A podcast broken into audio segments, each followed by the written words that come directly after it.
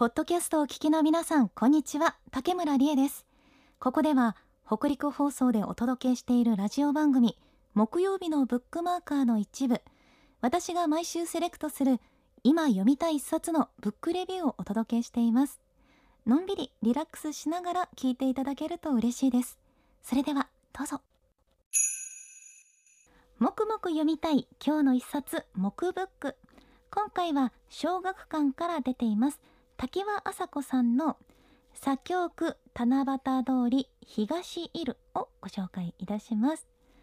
で、やっぱりもうすぐバレンタインなので、なんかこうキュンキュンする恋愛小説が読みたいねということで、ピンズプランナーの表さんと相談しまして、で、こう、あまたある恋愛小説の中でも、こう、表さんおすすめの一冊がこちらなんですよ。で、この作者のですね、滝輪麻子さんですけれども、あの、以前ブックマーカーで、女神のサラダっていう本ご紹介してるんですけど、あの、覚えてる方いらっしゃいますかね？あの、その時は実際に存在するご当地野菜を使った、なんか様々な恋愛の形を短編にして収めたものでしたけれども、で、小松のトマトをテーマにした物語をその時にご紹介して、あれもすごい甘酸っぱいラブストーリーだったんですが、今回もですね、期待にたがわず、とってもキュンキュンさせてくれました。で、まずですね、あの舞台設定が素敵なんですよ。で舞台まず京都なんですね。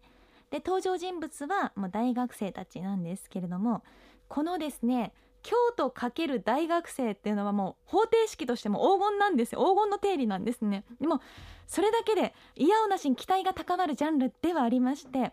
そういうジャンルあるんですけど例えば森見富彦さんはですねこの黄金の定理をですね黄金の定理って言ってるのは私だけなんですけれどもあもう確固たるものにした方でして例えば「夜は短し歩け乙女」とか「四畳半神話体系」とかあとは牧目学さんが「鴨川ホルモン」とかあと七月貴文さんが「僕は明日昨日の君とデートする」ってこれ映画にもなりましたよね。あと小出まりるいさんの「早春恋工事上がる」とかね、これも一つ一つ全部消す本当ありがとうございますっていう感じなんですけれどもなんか京都の大学生の小説はなんでこんなこう胸がときめくんだろうなと思うんですよね。でこういった大学生が主人公の本だとやっぱりですねこのモラトリアムがまた隠れたテーマになっているものが多かったりするのかなと私は思っているんですけどこの大人になる直前大学生だから子供時代のリミットを強く意識しながらその残された時間の中で自分が何者なのかってことをすごい必死に探しているそういった印象を受ける作品がやっぱり多いなと思うんですね。で今回の木ブック作曲区七夕通り東イルもその部分が確かにあるなと思っていましてこの話の縦軸はやっぱりラブストーリーなんですね。主人公でおしゃれ大好きで社交的な女子大学生の花ちゃんっていう子がもう数学の研究一筋でこっち控えめででおっとりしてる同じ大学の達彦君に恋をしましてというラブストーリーで。で花ちゃんと達彦君そして達彦君のお友達たちと学生生活楽しみながら2人はこうゆっくりと距離を縮めていくっていうもので、まあ可愛いんですよね。それがすごいキュンですけれども。でも話の横軸ではですね実はこの花ちゃんと達彦くんのもうすごく決定的な断絶がもうすでにそこにあるんです。出会った瞬間からと言いますかもうすでにあるんですね。花ちゃんもすごい好奇心旺盛でしかも興味がどんどん移り変わっていくタイプなんです。だから今までも一つのものに執着することなくそんな風に生きてきて。で周りからは「容量いいよね」とか言われたりするようなそんな子なんですが一方で達彦くんっていうのはもう典型的な学者タイプでもう自分の専攻の数学がもうすごい大好きで研究しててそこだけに向かっていくっていうひたむきな人なんです。でも数学に関してちょっともう天才がかった人なんですけれども。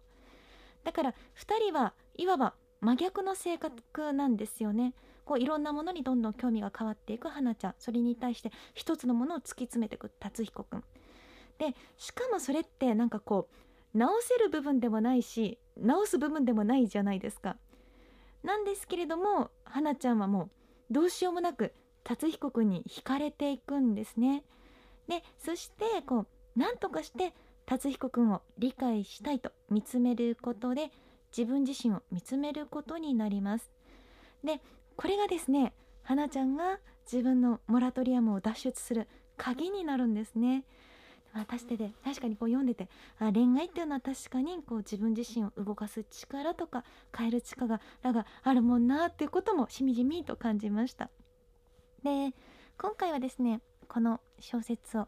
まあ、大学生的なモラトリアムっていうものをどんな風に描いてるかなっていう目線でちょっと読んでみたんですけど先奥七夕通り東いる、まあ、学生から社会人になるってのはすごく環境が大きく変わる中で社会に対する立ち位置とかもすごく大きく変わる中でどうしてもこう今までのセルフイメージってのはすごい揺らぐ瞬間があるっていうことですよね。で私はその瞬間こそが人が磨かれるっていうか洗練される時なんじゃないかなっていうふうに思ってるんですけれどもあのそういう意味ではもうすでに大学を何年も前に卒業して何十年前に卒業して社会人になっているような方でも今やっぱり社会の形がすごくコロナウイルスによって変わったっていう中でこう自分の在り方を改めて考える機会って増えてるんじゃないかなっていうふうに思うんですよ。だからその大学生たちがやっぱり環境が大きく変わる中で自分自身のセルフイメージが揺らいでいるように私たち自身もその自分のセルフイメージが揺らぎやすい時期なんじゃないかなというふうに思ってましてでそういう時はですねこの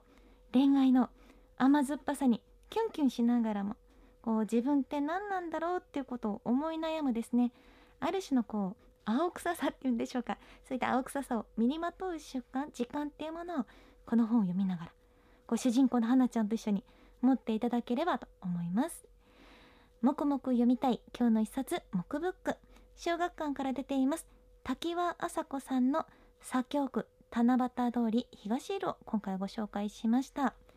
さあそしてですね、まあ、番組ではバナーが変わりました。この2月からということでぜひ皆さんにですねチェックしていただきたいなというふうに思います。こう落ち着いたですね静かな雰囲気であったりとかやっぱりその自分自身を見つめ直す時間っていうものが読書する時には私たちあるんじゃないかなと思ってましてそういったコンセプトでですねイラスト山上彩さんという広島県のイラストレーターの方に書いていただいたんですけれどもなんかすごいもう些細なところにまでもこだわりがすごい込めて込めて込めたのでよかったらじっくりの番組のホームページなんでも見られますので見ていただけると嬉しいです。あのポッドキャストのバナーとかですねラジコのバナーとかも変わってますのでよかったらぜひ見てみてください。